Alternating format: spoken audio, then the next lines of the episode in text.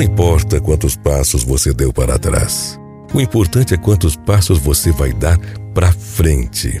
Quem se acostuma a fugir dos problemas vai ter que correr de si mesmo a vida inteira. Por isso, siga em frente sem olhar para o que passou, porque o sucesso só espera de braços abertos aqueles que fitam com os olhos para o futuro. Mesmo que seja preciso desafiar barreiras, em nenhum instante tenha medo dos obstáculos, porque nada é muito fácil. Tudo é uma questão de desafios a serem superados. Pense positivo a todo momento. A felicidade também está em você.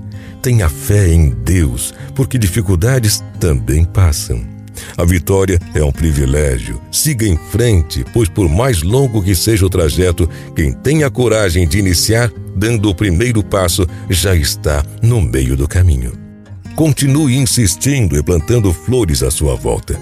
Assim você vai viver num eterno jardim. Siga sempre em frente e você vai ter o êxito que você tanto deseja.